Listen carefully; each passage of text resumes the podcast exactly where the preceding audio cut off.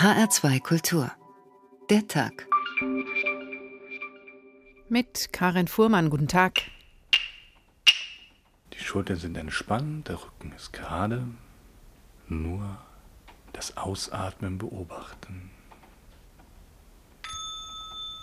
Die Atemmeditation ist eine Form, die eigentlich alle Religionen praktizieren auf ihre Weise und das verbindet uns auch unter den Religionen. Wir haben eine sogenannte Gebetsschule, also für Menschen, die einfach sich weiter auf den Weg machen wollen, ihr eigenes Leben mit Gott in Berührung zu bringen und sagen, ja, wie mache ich das denn eigentlich? Man kann nämlich das Göttliche, sagen wir mal ganz genau, zumal Gott, kann man mit dem gewöhnlichen rationalen Bewusstsein nur sehr unvollkommen verstehen.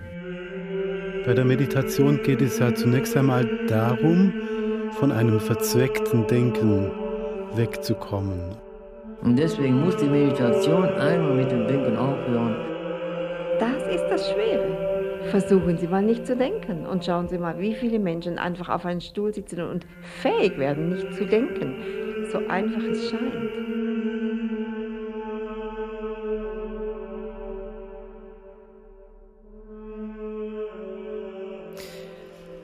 Oh, das hört sich gut an. Nicht zu denken, aber das sollte ich vielleicht nicht gerade jetzt versuchen, diese Form der Meditation. Papst Benedikt wird es tun. Er widmet sich nach seinem Rücktritt nicht etwa irgendeiner gewöhnlichen Form des Ruhestands. Beim Angelusgebet am vergangenen Sonntag sagte der Heilige Vater, der Herr ruft mich, auf den Berg zu steigen, um mich noch mehr dem Gebet und der Meditation zu widmen. Na, da machen wir doch gerade mit, haben wir gedacht. Denn die Meditation ist alles andere als Untätigkeit, sondern eine mächtige Form der religiösen und spirituellen Praxis. Deswegen zieht es wohl auch so viele erfolgreiche und gestresste in die Klöster und Zen-Schulen.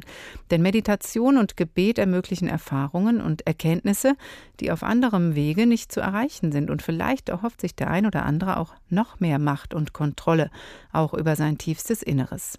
Ausstieg nach innen vom Beten, Schweigen und Meditieren haben wir diese Sendung überschrieben und schauen uns an, wie, warum und auch wo mit welcher Wirkung meditiert wird. Zu Beginn öffnen wir die Tür zu einer Kirche, der Ort, der früher üblicherweise Raum gab zur inneren Einkehr und Besinnung. Heute besinnen sich viele Gemeinden neu auf spirituelle Traditionen und da treffen sich Angebot und Nachfrage auf ein neues. Riccardo Mastrocola hat sich das in der katholischen Heiligkreuzkirche in Frankfurt angeschaut. Unauffällig ist das Gebäude von außen. Groß, weiß, rechteckig, ohne Schnörkel. Wenn man es nicht besser wüsste, würde man die Heiligkreuzkirche vermutlich übersehen. Sie passt sich an an die gleichförmige Architektur der Ernst-May-Siedlung aus den 20er Jahren im Frankfurter Stadtteil Bornheim. Die Pastoralmitarbeiterin Ricarda Mufang empfängt mich, aber sie führt mich erstmal nicht in die Kirche, sondern eine Etage tiefer. Ich ziehe die Schuhe aus und würde sie vielleicht aber selbstverständlich. Schuhe sind schon abgestreift. Weil Sie sehen ja schon, das ist so ein naturbelassener Holzboden. So, die Krypta ist das Herzstück des Zentrums und ist eine ehemalige Krypta, das heißt ein Raum unter dem Altar in der Kirche. Die Kirche ist oben drüber. Viel Licht, viel Holz, hellbraune Töne. Der Boden ist angenehm warm, in der Mitte steht einsam eine Kerze. Hier wird normalerweise meditiert. Dass nichts ablenkt, dass man hier in Ruhe. Und hier ist es auch recht still. Wie man hören kann. Ja. Und in diesem Moment noch stiller als sonst, wenn bei den abendlichen Meditationskursen rund 20 Besucher im Kreis hocken oder auf den Bänken am Rand sitzen. Wir halten das hier ganz neutral und schlicht, weil bei uns ähm, zum einen christliche Kontemplationskurse stattfinden, zum anderen Zen-Meditation. Zen-Meditation im katholischen Umfeld. Ist das nicht asiatisch? Das überrascht mich. Also Zen-Meditation ist auch erstmal eine Methode. Und die Methode ist zunächst mal neutral. Aber es zeigt doch, hier öffnet sich die katholische Kirche, nimmt das auf, was viele Kirchgänger vielleicht jahrelang vermisst haben. Wir verlassen diesen schönen, ruhigen, angenehmen Ort. Ricarda Mufang will mir noch die Kirche zeigen, direkt über dem Meditationszentrum. Und bereitet mich schon mal vor, Innen ist alles groß und weit, aber der Raum wird nicht mehr gebraucht. Wir kennen das wahrscheinlich das im Laufe der letzten Jahrzehnte eigentlich schon. Viele Kirchenräume immer kleiner werden, weil ähm, die Leute austreten, es gibt nicht genug Priester und, und auch hier, Heiligkreuz war mal eine eigenständige Pfarrei, wurde dann eingemeindet mit St. Josef in Bornheim. Drinnen in der Heiligkreuzkirche ist tatsächlich viel Platz, in der Mitte aber nur ein kleiner Stuhlkreis und integriert in den Kreis ein kleiner Holzaltar. Hier ist alles auf die Kirchenbesucher abgestimmt, Kommunikation mit den Kirchgängern ist gefragt, keine Predigt von der Kanzel. Die katholische Kirche hat hier erkannt, dass Individualität und Stille gefragt sind und hat einfach auf die Nachfrage reagiert. Kann man das so sagen, Ricarda Mufang? Es ist etwas nachfrageorientiert, aber schon mit dem Schwerpunkt Stille und Meditation. Diese Nachfrage, die bedienen wir in der Tat. Wir versuchen es zumindest. Es ist nicht so, dass dadurch viel mehr Menschen in die Kirche und ins Meditationszentrum strömen, gibt die Pastoralmitarbeiterin offen zu, aber die Qualität des Angebots hat sich verbessert und das Publikum ist insgesamt wieder jünger geworden. Wir waren jetzt fünf Jahre Experiment sozusagen. Wie läuft es? Und werden wahrscheinlich jetzt doch bestehen bleiben. Wir hatten ein schönes Jubiläum am 11.11. .11. Immer mehr Menschen suchen diese Art der Stille und besuchen auch diese Art von Angeboten zu meditieren, auch in den christlichen Kirchen. Professor Michael von Brück, Religionswissenschaftler an der Uni München, guten Tag. Guten Tag. Es scheint eine Sehnsucht nach Ruhe zu geben, nach dem Rückzug. Dabei liegt auch die Meditation im Trend und viele entdecken auch die christlichen Kirchen und wiederum die christlichen Kirchen entdecken die Meditation dadurch auch ein bisschen neu. Sind die christlichen Kirchen auf einem Weg zur Wiederentdeckung ihrer spirituellen Tradition? Ich glaube schon. Das hat natürlich ähm, schon viel früher eingesetzt als jetzt etwa nur in den letzten Jahren. Man kann das eigentlich beobachten seit Beginn der Industrialisierung, äh, dass man sich äh, zurückzieht, dass man Gebetskreise entwickelt, äh, dass man damals erste Formen einer Meditation auch der Stille, also einer gegenstandslosen Meditation entwickelt. Und das hat sich natürlich in den letzten Jahrzehnten noch ganz erheblich verstärkt. Was glauben Sie, woher kommt diese steigende Sehnsucht nach diesen Rückzugsmöglichkeiten oder stille Möglichkeiten? Was versprechen sich die Leute davon? Ich glaube, es ist ähm, es ist zweierlei oder sogar dreierlei. Auf der einen Seite ist es natürlich die enorme Geschwindigkeit und Reizüberflutung in modernen Gesellschaften, äh, die man irgendwie zu kompensieren sucht. Das zweite Element ist die Faszination für Asien.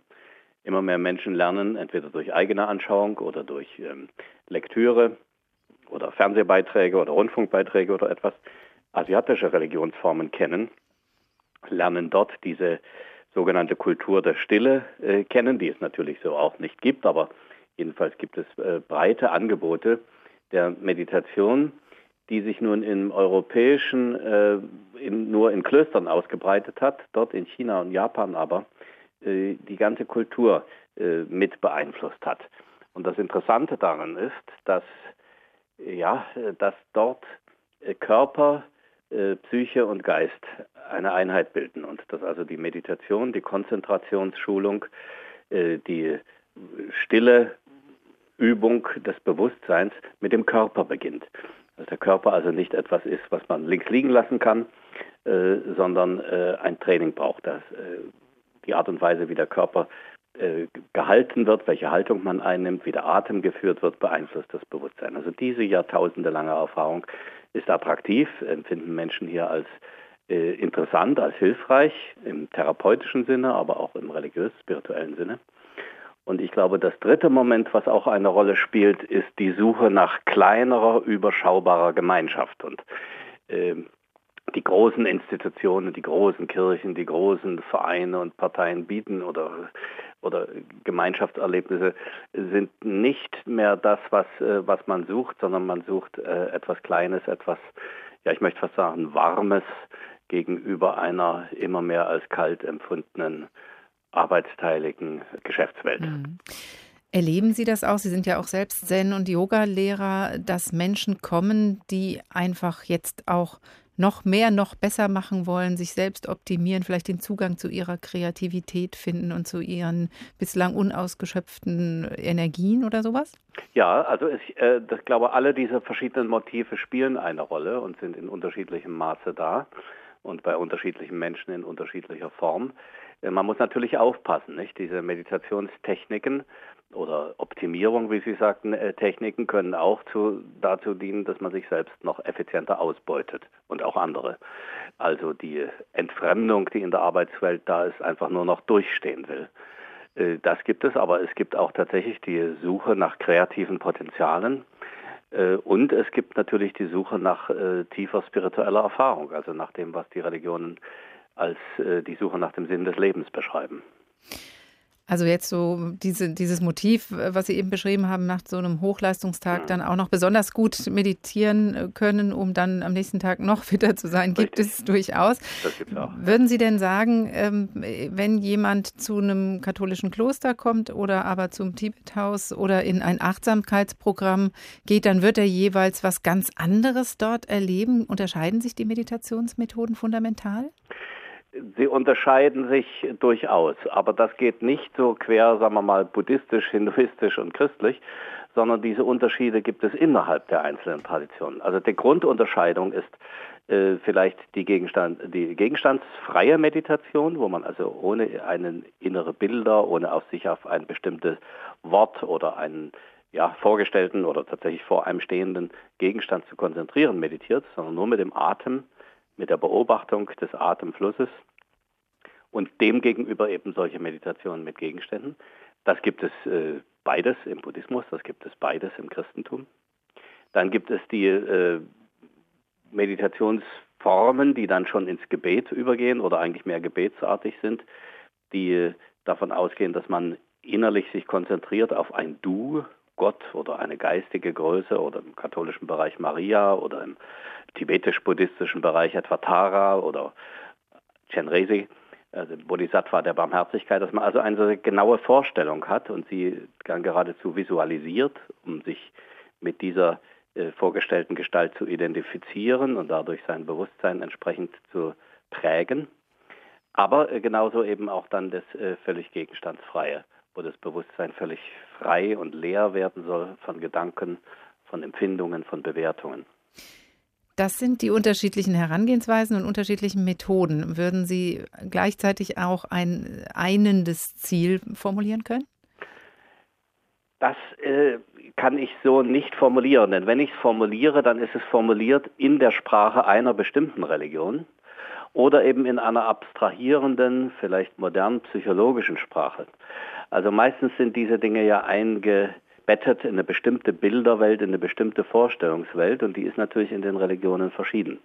Aber man kann sicherlich sagen, es geht in all diesen Meditationsformen um eine Einung des Bewusstseins, das heißt widerstrebende Impulse, widerstrebende ähm, Impulse zum Beispiel von Denken, von Gedanken und Empfindungen, Gefühlen äh, sollen vereinheitlicht werden, widerstrebende Gefühle von Abneigung und Zuneigung, um nur mal diese beiden Aspekte zu nennen, sollen in eine einheitliche, gelassene Form der Begegnung mit Wirklichkeit, ja, ganz allgemein, äh, gebracht werden. Also das diffuse Bewusstsein soll gebündelt und konzentriert werden. Das ist vielleicht das Gemeinsame. Professor Michael von Brück, Religionswissenschaftler an der Uni München, herzlichen Dank. Manche suchen die Stille in der Kirche, manche in der Zen-Meditation, vielleicht auch in der Kirche, manche folgen Achtsamkeitsangeboten. Papst Benedikt XVI. folgt jetzt auch noch mehr Meditation und Gebet, was uns zu dieser Sendung veranlasst hat.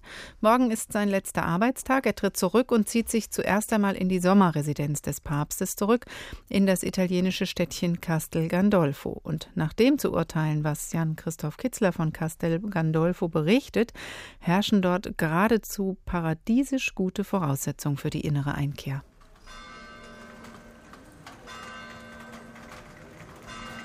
Castel Gandolfo, die Sommerresidenz der Päpste, nun wird sie schon im Winter zum Wohnsitz auf Zeit für Benedikt XVI. nach seinem Rücktritt. Der Ort liegt hoch oben am Rand eines alten Vulkankraters, keine 30 Kilometer südöstlich von Rom. Unten glänzt blau der Albaner See und auf dem Platz mitten im Zentrum plätschert ein Brunnen. Hier gibt es das Rathaus, eine Post und eine Bar und auch das große Eingangstor zum Apostolischen Palast. Hier wird der Papst im Ruhestand wohnen, etwa für zwei Monate, bis ein Kloster im Vatikan für ihn zum Alterswohnsitz umgebaut ist. Bauarbeiter hier haben gerade ein Gerüst aufgebaut, aber nicht für den prominenten Gast. Für den ist schon längst alles vorbereitet, sagt Saverio Petrillo, der sich mit dem Titel schmücken darf, Direktor der päpstlichen Villen. Manch einer hat gefragt, und habt ihr denn zurzeit viel Arbeit? Ich bin der ruhigste Mensch der Welt, weil der Papst seine Wohnung benutzt, die er auch bis jetzt jetzt hatte. Deshalb gibt es für uns keine besonderen Vorbereitungen. Das ist für uns Routine. Im Innenhof des Palastes gibt es im Sommer manchmal Audienzen. Rechts oben mit Blick auf den See sind die Repräsentationsräume und links oben mit Blick auf das Meer ist die Privatwohnung für den Papst und seine engsten Mitarbeiter. Das sind die notwendigen Zimmer für die päpstliche Familie, für den Heiligen Vater, für seine zwei Privatsekretäre und für vier Schwestern. Und es gibt auch ein Zimmer für den Bruder des Heiligen Vaters. Nichts Übertriebenes.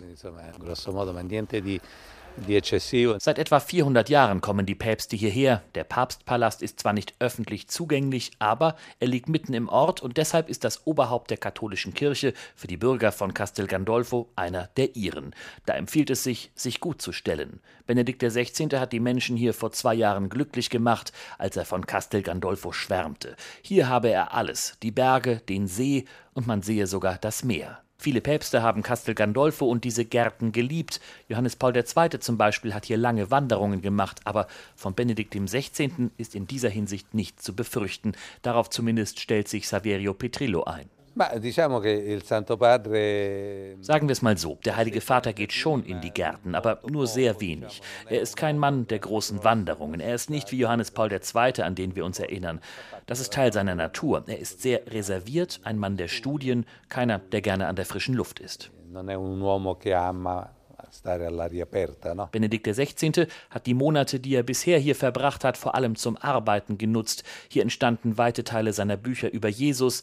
Jetzt will er sich vor allem zurückziehen. Nascosto dal mondo, hat er gesagt, wolle er leben, versteckt vor der Welt. Castel Gandolfo hierhin in die Sommerresidenz wird Josef Ratzinger mit dem Ende seines Pontifikats erst einmal ziehen.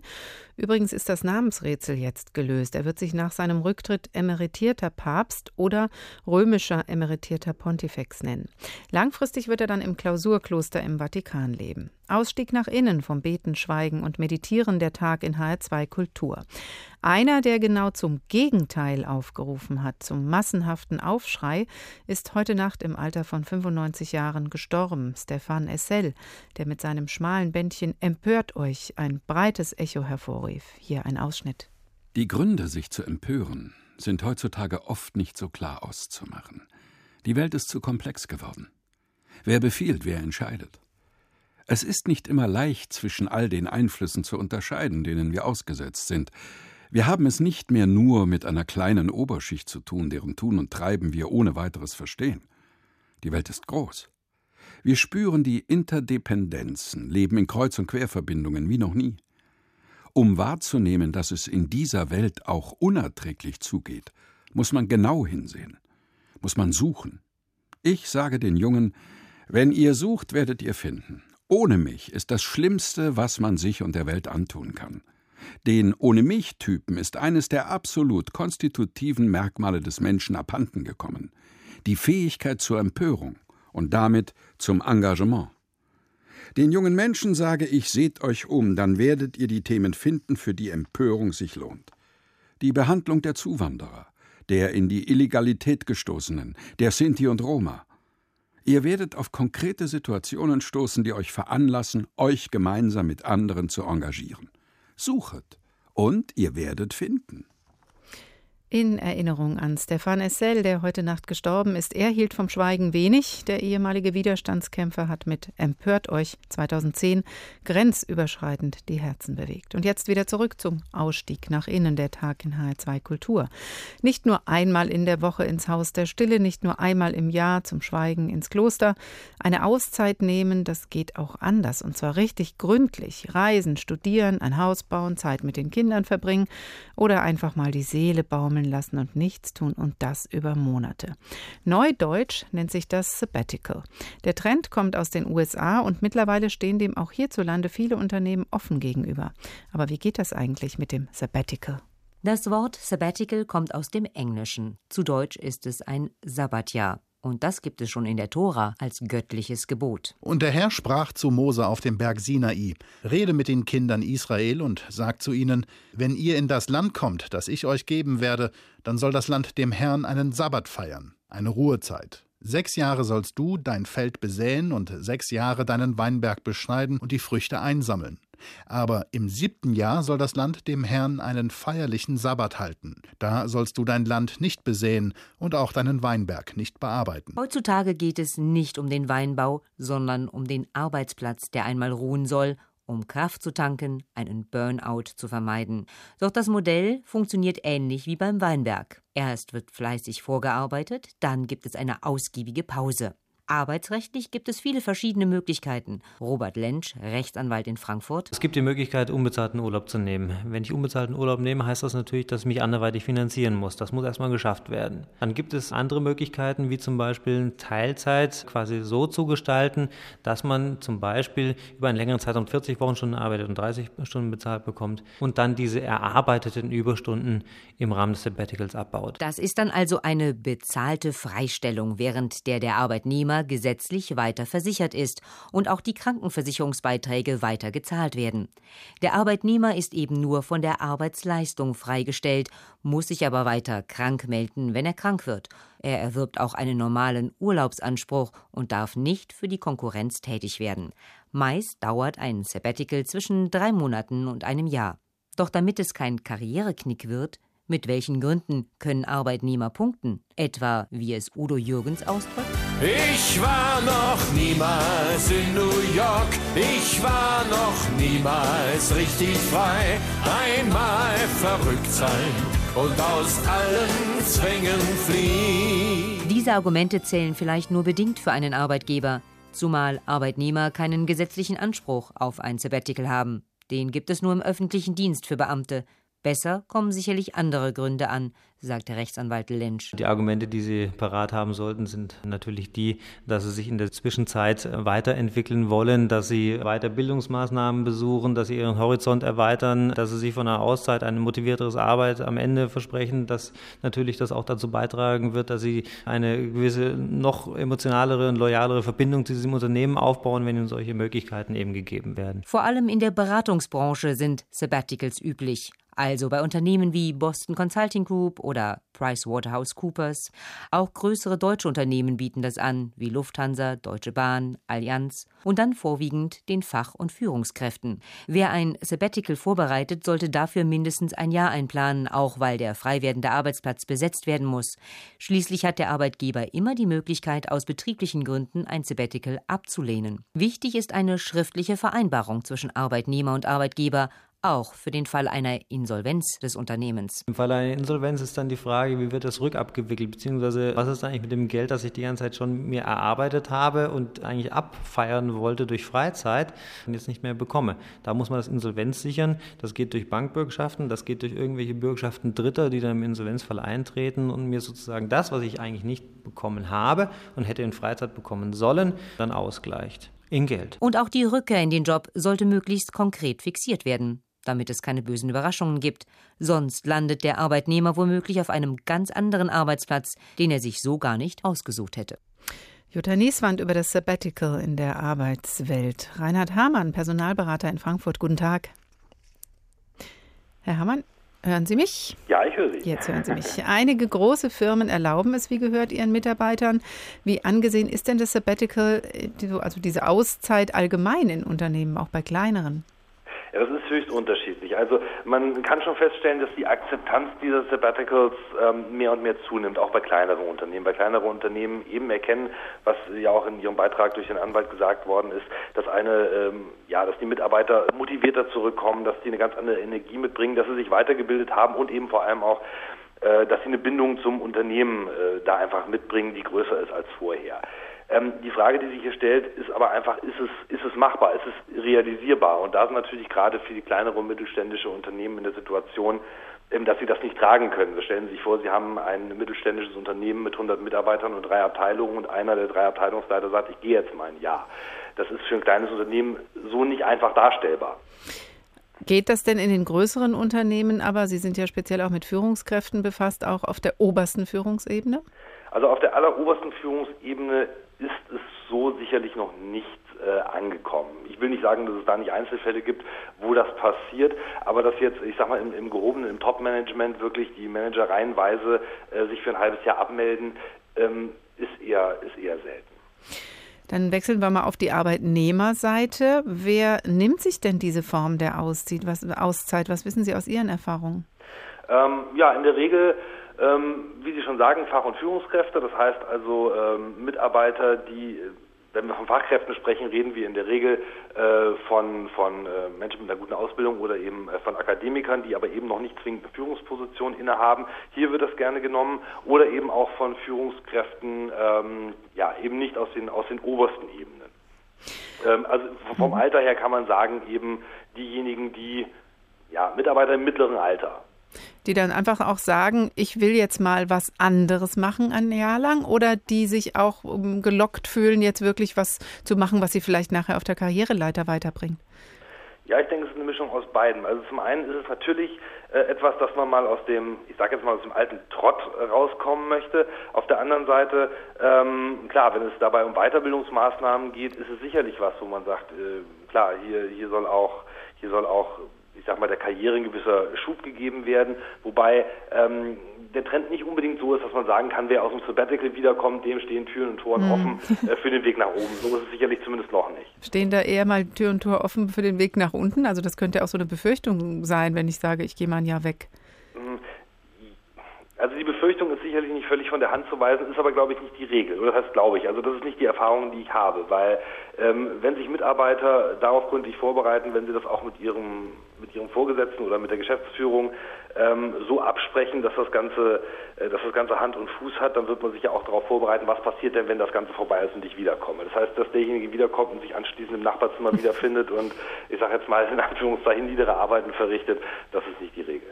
Vor 20, 30 Jahren wäre sowas sicher undenkbar gewesen. Herr Hammann, ähm, erleben Sie das jetzt auch schon bei Einstellungsgesprächen, dass sowas auf den Tisch kommt, sowas thematisiert wird? Äh, in einigen Bereichen ja. Ähm, wir reden ja der, der Tage viel, äh, nicht der Tage, sondern im Grunde genommen schon in der ganzen letzten Zeit viel über den Fachkräftemangel, ähm, der noch nicht flächendeckend überall angekommen ist, aber in Teilbereichen schon. Und in solchen Teilbereichen ist es sicherlich auch denkbar, ich sage mal beispielsweise gut ausgebildete junge Ingenieure, die ähm, am Arbeitsmarkt nicht zahlreich vertreten sind, sondern im Grunde genommen Mangelware, die haben auch eine Position zu sagen, Mensch, ich stelle mir vor, vielleicht in drei Jahren mal für ein halbes Jahr rauszugehen. Ähm, da ist das durchaus denkbar, aber dass man jetzt wirklich in breiter Masse in Vorstellungsgespräche geht und sagt, mir ist aber wichtig, äh, dass ich hier aussteigen will, auch mal, äh, das ist noch nicht so. Ich fange morgen an und übermorgen steige ich dann mal wieder ja, auf. Genau. Kommt nicht so gut.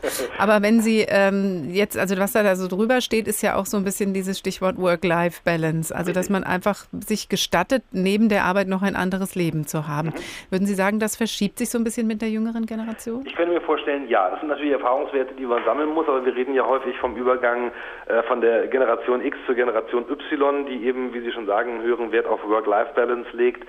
Ähm, ich könnte mir vorstellen, dass wenn diese Generation eben in ein paar Jahren in ein Alter kommt und auch in eine Karrierestufe kommt, wo man sagt, da ist sowas denkbar, dass sowas sehr viel, äh, sehr viel weiter verbreitet ist, als das heute noch ist. Jetzt haben wir ja aber auch noch eine andere Veränderung. Ähm, wir haben das Rentenalter wurde hochgesetzt. Wir haben die Situation, dass immer mehr Menschen immer länger arbeiten müssen, äh, bis 67 dann auch demnächst.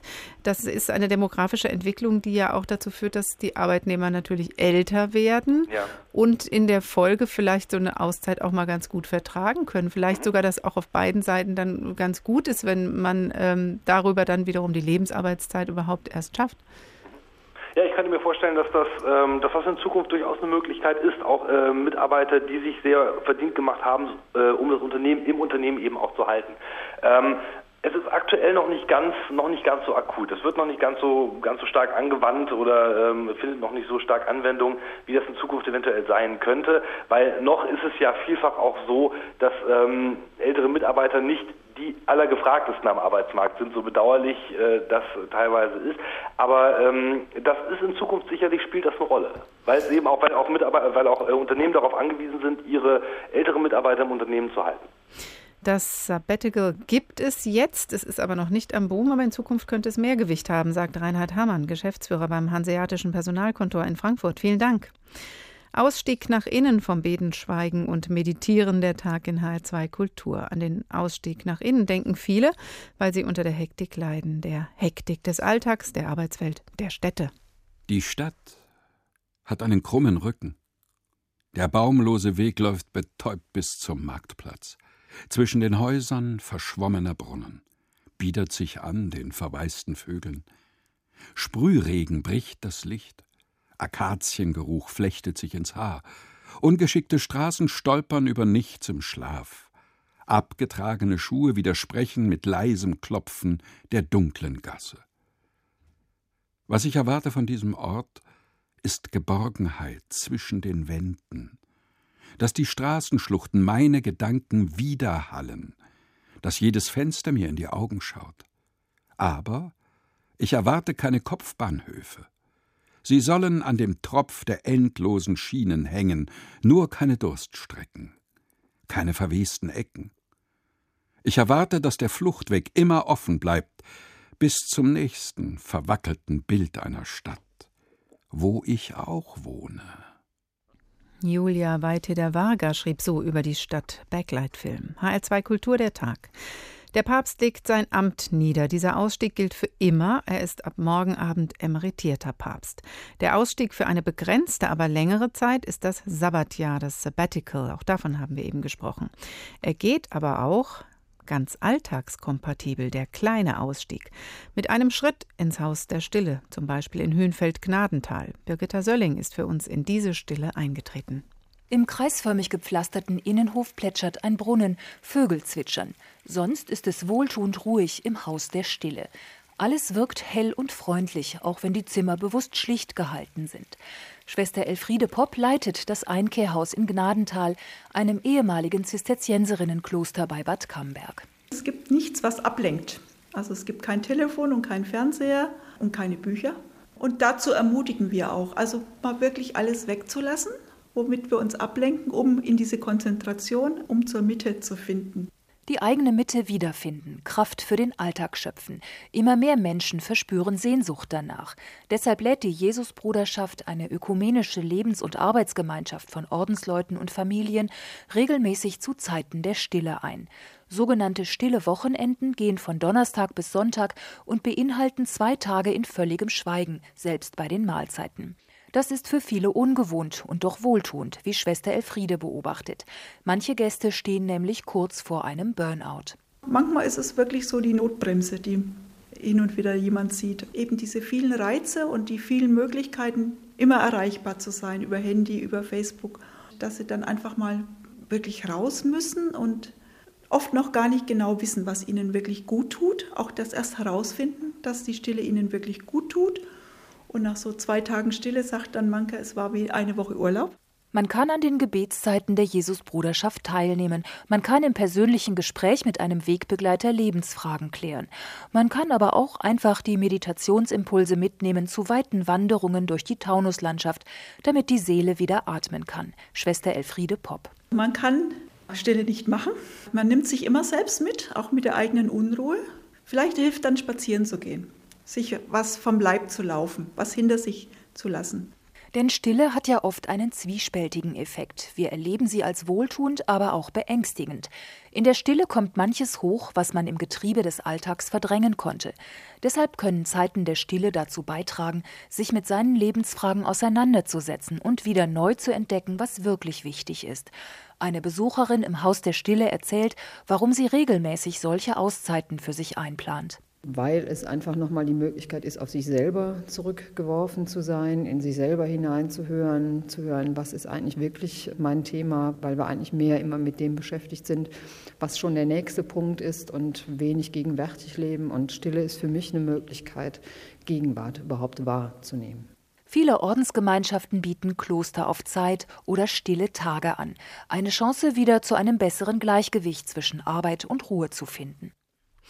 Da kommt manches hoch, was man in der Betriebsamkeit des Alltags nicht wahrnimmt, haben wir gehört. Und genau das, was da hochkommt, das wollen Kreative, zum Beispiel Künstler, denn da wohnt eine Kraft, die in der Alltagshektik nicht zu fühlen ist. Über die körperliche und mentale Vorbereitung auf kreative Prozesse möchte ich jetzt sprechen mit Matthias Beermann, Kunsthistoriker, Autor und Kurator. Guten Tag. Guten Abend, Frau Fuhrmann. Wie kann denn der Künstler so zu sich finden, dass die Kreativität aus ihm fließen kann? Das ist eine gute Frage und das wird wahrscheinlich, da gibt es ungefähr so viele Antworten darauf, wie es Künstler gibt. Aber ich glaube, es gibt schon Gemeinsamkeiten. Vielleicht ähm, äh, erzähle ich einfach mal äh, von drei Künstlern, mhm. bei denen nicht nur das äh, ich nicht nur das Werk, sondern die ich auch persönlich kenne, aus persönlicher Anschauung, aus dem Gespräch. Mhm, das ist zunächst ganz bei uns hier in der Nähe in Oberschwaben, der Wolfgang Leib, in einem kleinen Dorf äh, wohnt äh, und der ja inzwischen wirklich zur Welt rumgekommen ist. Der Wolfgang Leib beginnt an einem Werk zu arbeiten, lange bevor er das Werk eigentlich schafft. Er geht, er ist ja sehr früh schon berühmt geworden durch seine Arbeiten äh, mit äh, Pollen mit äh, äh, Blütenstaub. Und äh, er geht also zunächst ähm, äh, zum richtigen Zeitpunkt äh, im Frühjahr hinaus und sammelt in einer ungeheuer aufwendigen Aktion äh, Pollen ein, zum Beispiel vom Löwenzahn. Und ich kann Ihnen sagen, es ist, ähm, ich habe es selber probiert, es ist fast verzweifelt. Sie haben ein Glas in der Hand und mhm. Sie schaffen es nicht mal, den Boden vom Glas zu bedecken in einer Stunde oder in zwei Stunden. Dann hat es aber schon wieder was Meditatives. Es hat etwas, äh, etwas Meditatives, es hat etwas von sich selber ad, äh, abhanden kommen. Es hat äh, natürlich sehr stark diesen, diesen Zug zu, zum Kontemplativen. Er ist also da Tage und Wochen unterwegs und sammelt ganze Gläser. Und das ist ungeheuer. Das ist ja das feinste und fragilste Material, das Sie sich nur vorstellen können. Also damit beginnt sein Werk schon. Und dieses, äh, diese Gläser nimmt er dann her und äh, schüttet äh, dieses ganz, ganz flüchtige und zarte Material dann zu kleinen Bergen auf, zu Kegeln oder breitet es aus zu großen, farbig leuchtenden Flächen, Quadraten auf dem Boden die wirklich ungeheuer eindrucksvoll sind. Es ist, als, als würde die, die Sonne unmittelbar aus dem Boden herausscheinen. Mhm. Sie wissen eigentlich nicht mehr, haben Sie es da noch mit Materie vor sich zu tun oder, oder ist es äh, schon pure Strahlung? Das ist eine, ein Schaffensprozess, ähm, der an sich schon was Meditatives hat, so wie Sie das schildern, Herr Beermann. Mhm. Haben Sie denn auch andere Erfahrungen, wo man sagen kann, ja, da ist auch dieses ostasiatische, fernöstliche Denken mit drin? Äh, sicherlich auch. Ähm, gehen, wir können gleich von Oberschwaben nach äh, Frankfurt äh, gehen, äh, wo die wunderbare Zeichnerin Dorothee äh, Rocke lebt und arbeitet. Ähm, die ähm, äh, erzählt, dass sie, äh, bevor sie mit dem Zeichnen beginnt, sich hinsetzt und versucht erstmal Körper und Geist, beide, Körper und Geist zur Ruhe zu bringen, zu öffnen, zu lockern, sodass ähm, beide gleichsam zum Instrument werden kann für den zeichnerischen Prozess der natürlich sich speist aus, aus der ganzen Lebenserfahrung, die in einem Menschen äh, innewohnt. Und so fühlen sich die Blätter etwa mit dicht geschaden konzentrischen Linien, als sei ein imaginärer Stein in eine imaginäre Wasserfläche gefallen und kreisförmig gleiten die Wellen auseinander und kreisförmig fluten die Linien die weiße Fläche des Papiers. Das ist also auch ähm, ähm, das, was Brancusi, der große äh, rumänische Bildhauer, gemeint hat, als er sagte, es kommt nicht darauf an, etwas zu machen, es kommt vielmehr darauf an, sich in die Lage zu versetzen, etwas zu tun. Ist das denn, würden Sie sagen, ein tranceartiges Schaffen oder setzt dann irgendwann die Kontrolle auch wieder ein? Äh, Trance glaube ich nicht, wobei auch in der Trance, äh, soweit ich weiß, auch äh, Reste vom Bewusstsein eigentlich immer noch da sind, also wie es dann aus dem Schamanismus zum Beispiel berichtet wird. Ich denke, es ist ein Wechselspiel von beiden. Es ist, es ist der Fundus von Lebenserfahrung, äh, von Wissen natürlich auch, von Erkenntnis, von Einsicht, die in einem Menschen da ist, die in einem solchen Künstler da ist, äh, die ins Spiel kommt mit diesem äh, sich öffnen. Und so kann sich das, was, was da schon da ist, überhaupt erst in, dieser Offen, in, in diese Offenheit hinein entfalten. Sie haben ja vorhin, als wir telefoniert haben, noch von Mark Toby erzählt, dem britischen Künstler, der sich schon in den 40er Jahren mit Zen beschäftigt hat. Wie ist das in sein Werk eingeflossen? Ja, überhaupt ist ja die, äh, äh sind große Teile der, der modernen und zeitgenössischen Kunst äh, eigentlich beginnen mit Georges Prakia von Ostasien äh, ähm, doch äh, äh, stark beeinflusst worden. Das wurde also von vielen Künstlern sehr stark rezipiert mit den ersten Übersetzungen, die es in Europa gab. Äh, bei Tobi war das so. Tobi war ein, ein, äh, ein junger Modezeichner, der in New York gelebt, äh, Modezeichner und Karikaturist. Es war ähm, 1918, September, Ende des Ersten Weltkriegs und unten in den Straßen wurde, wurde das Kriegsende gefeiert. Freunde haben ihn abgeholt und er hat später von einer Erfahrung berichtet, die er dann in der Folge gemacht hat, dass er sich Stunden später wiedergefunden hat und wusste gar nicht mehr, wie er dort hineingekommen ist. Er war sich also selber in dieser gewaltigen Menschenmenge abhanden gekommen. Und diese äh, Erfahrung des sich selber abhandenkommens, dieser Ichlosigkeit, hat sich äh, in der Folge verbunden mit Studium äh, und nicht äh, äh, Studium und auch Praxis ostasiatischer Kalligraphie in Japan selber in einem Zen-Kloster. Und daraus hat er seine ganz eigene Malerei des White Writing, der weißen Schrift entwickelt, äh, eine abstrakte, kalligraphieartige Malerei, wo ganz feine Linien und Gitterstrukturen übereinander gelegt werden, leuchtend hell über einem dunklen Grund ähm, diese Malerei ist dann später quasi äh, zur Grundlage für den gesamten abstrakten hm. Expressionismus hm. in Amerika geworden, für, für Jackson Pollock zum Beispiel. Meditation, das Ich und die Kunst. Matthias Beermann, Kunsthistoriker, ganz herzlichen Dank für diese tollen Geschichten. Ausstieg nach innen, der Tag in HR2 Kultur. Den Ausstieg aus der Hektik, aus der Betriebsamkeit des Alltags und der Städte suchen wir. Wenn du zur Arbeit gehst, am frühen Morgen, wenn du am Bahnhof stehst mit deinen Sorgen, da zeigt die Stadt dir asphaltglatt im Menschentrichter Millionen Gesichter. Zwei fremde Augen, ein kurzer Blick, die Braue, Pupillen, die Lider. Was war das? Vielleicht dein Lebensglück, vorbei verweht, nie wieder. Du gehst dein Leben lang auf tausend Straßen. Du siehst auf deinem Gang, die dich vergaßen, ein Auge winkt, die Seele klingt. Du hast's gefunden, nur für Sekunden. Zwei fremde Augen, ein kurzer Blick, die Braue, Pupillen, die Lider. Was war das?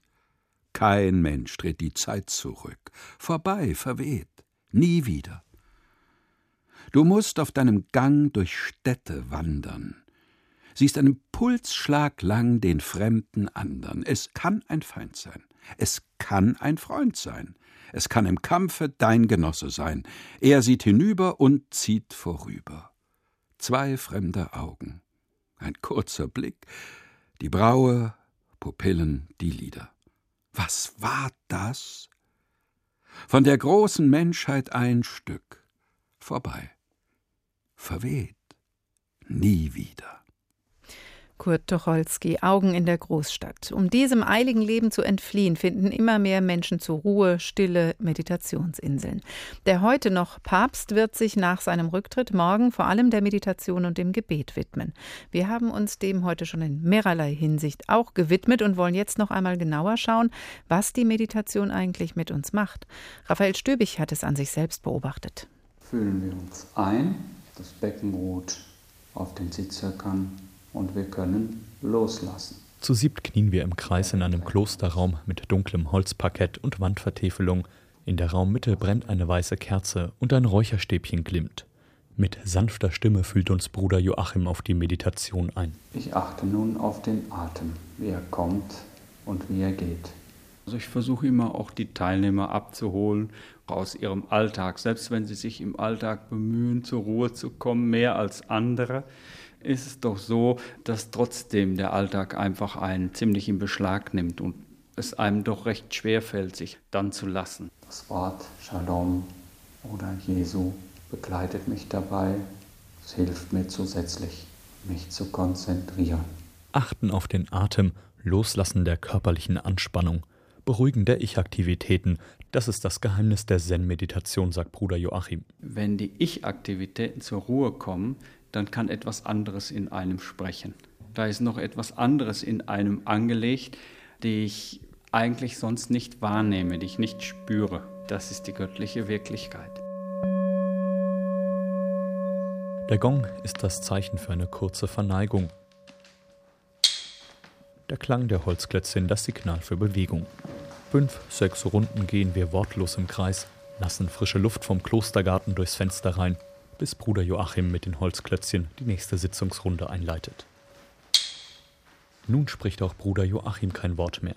Eine gute Stunde lang, unterbrochen von einer weiteren kurzen Frischluftbewegungspause, meditieren wir konzentriert auf den Atem ohne bestimmte Gedanken.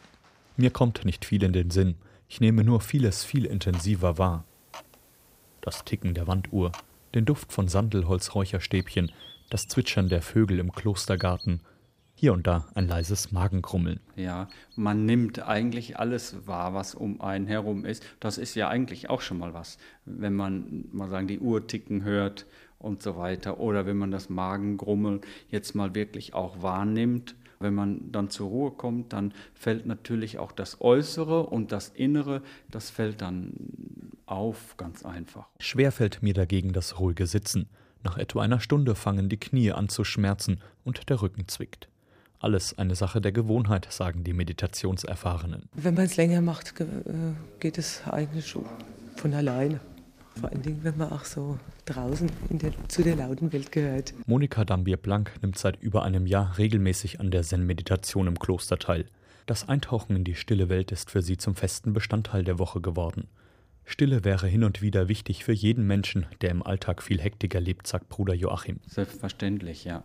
Letztlich wäre es gut, wenn wir uns auch vermehrt darauf einlesen und äh, wir spüren würden, dass uns die Stille direkt gut tut. Dann stellt man nachher fest, dass es tatsächlich gut ist und heilsam ist. Sich selbst und alles andere loszulassen, erfordert aber auch Übung. Dadurch wächst dann die Eigenerfahrung und die kann man nur erleben, sagt Bruder Joachim. Erzählen lässt sie sich nicht. Die Ich-Aktivität kommt zur Ruhe bei der Meditation, so wurde das eben beschrieben. Professor Thomas Metzinger, Professor für Philosophie an der Uni Mainz, guten Tag. Schönen guten Abend. Sie meditieren selbst und beschäftigen sich auch als Philosoph besonders mit dem Ich. Wenn die Ich-Aktivität zur Ruhe kommt, ist das, was dann kommt, nicht auch immer noch ein Teil des Ichs? Das ist letztlich einfach eine begriffliche Frage, wie man das dann benennen will. Und äh, wenn es ums Benennen geht, dann hat die Meditation gerade schon aufgehört. Äh, wenn da eine kleine Stimme in einem auftaucht, die sagt, das ist die göttliche Wirklichkeit oder das ist jetzt eine gute Meditation oder aha, ich habe es geschafft, dass die Ich-Aktivität zur Ruhe kommt, das sind immer die Momente, in der wir es verloren haben.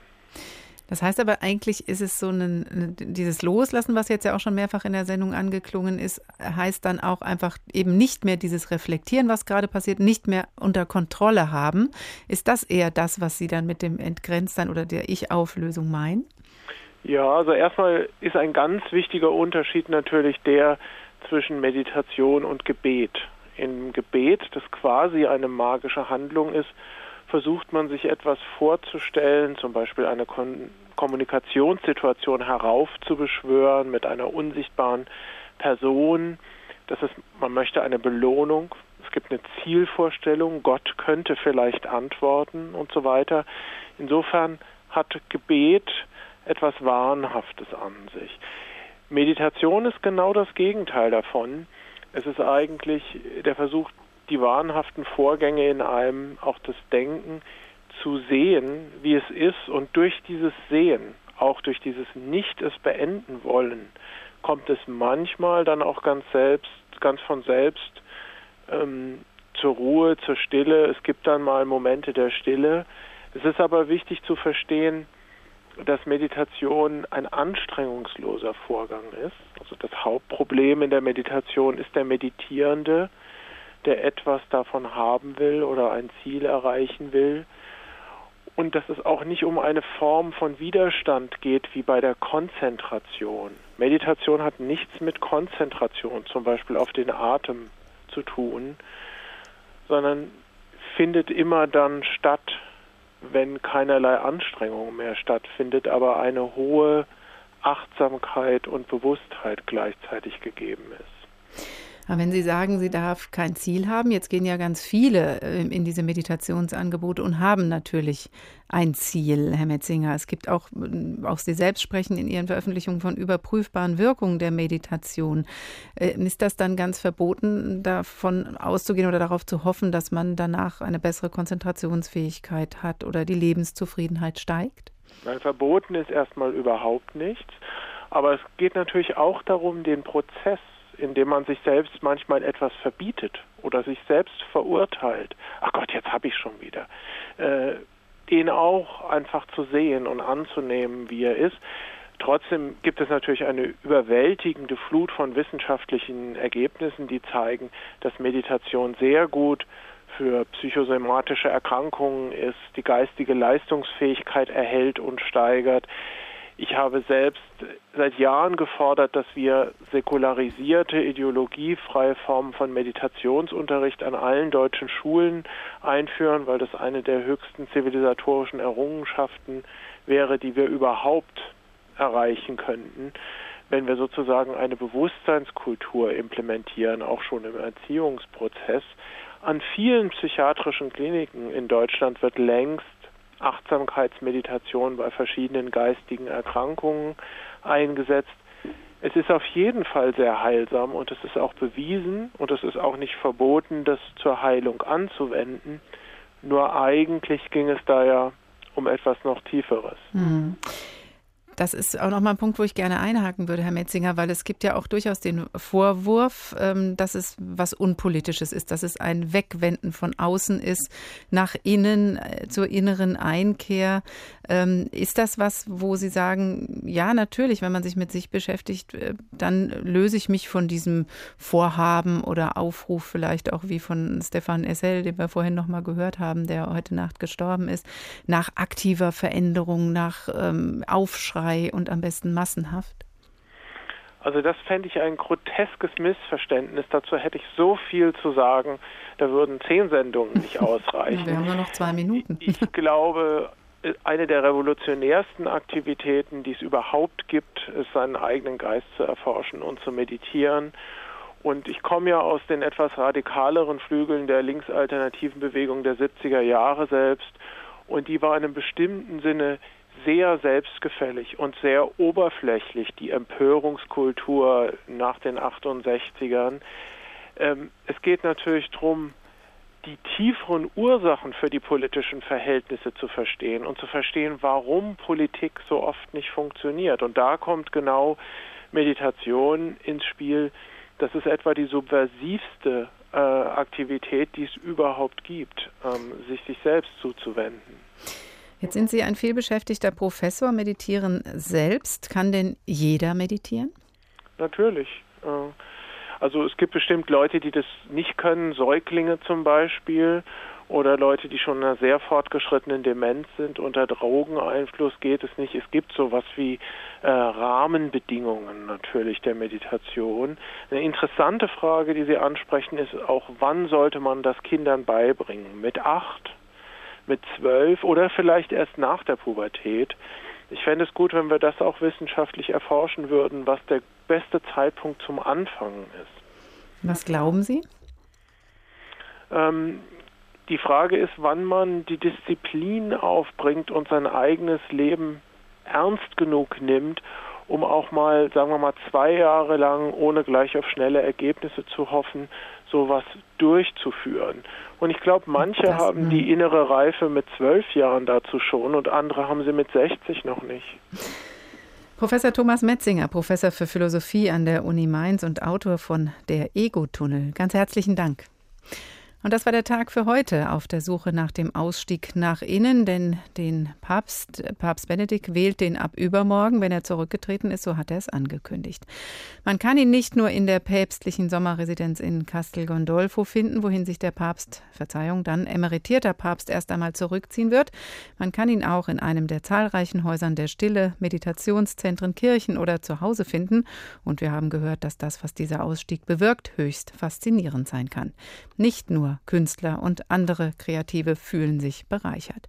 Jetzt sollten Sie aber noch nicht in die Stille fliehen, denn jetzt erwartet Sie Wohltuendes nach den Nachrichten mit der Hörbar hier in HR2 Kultur.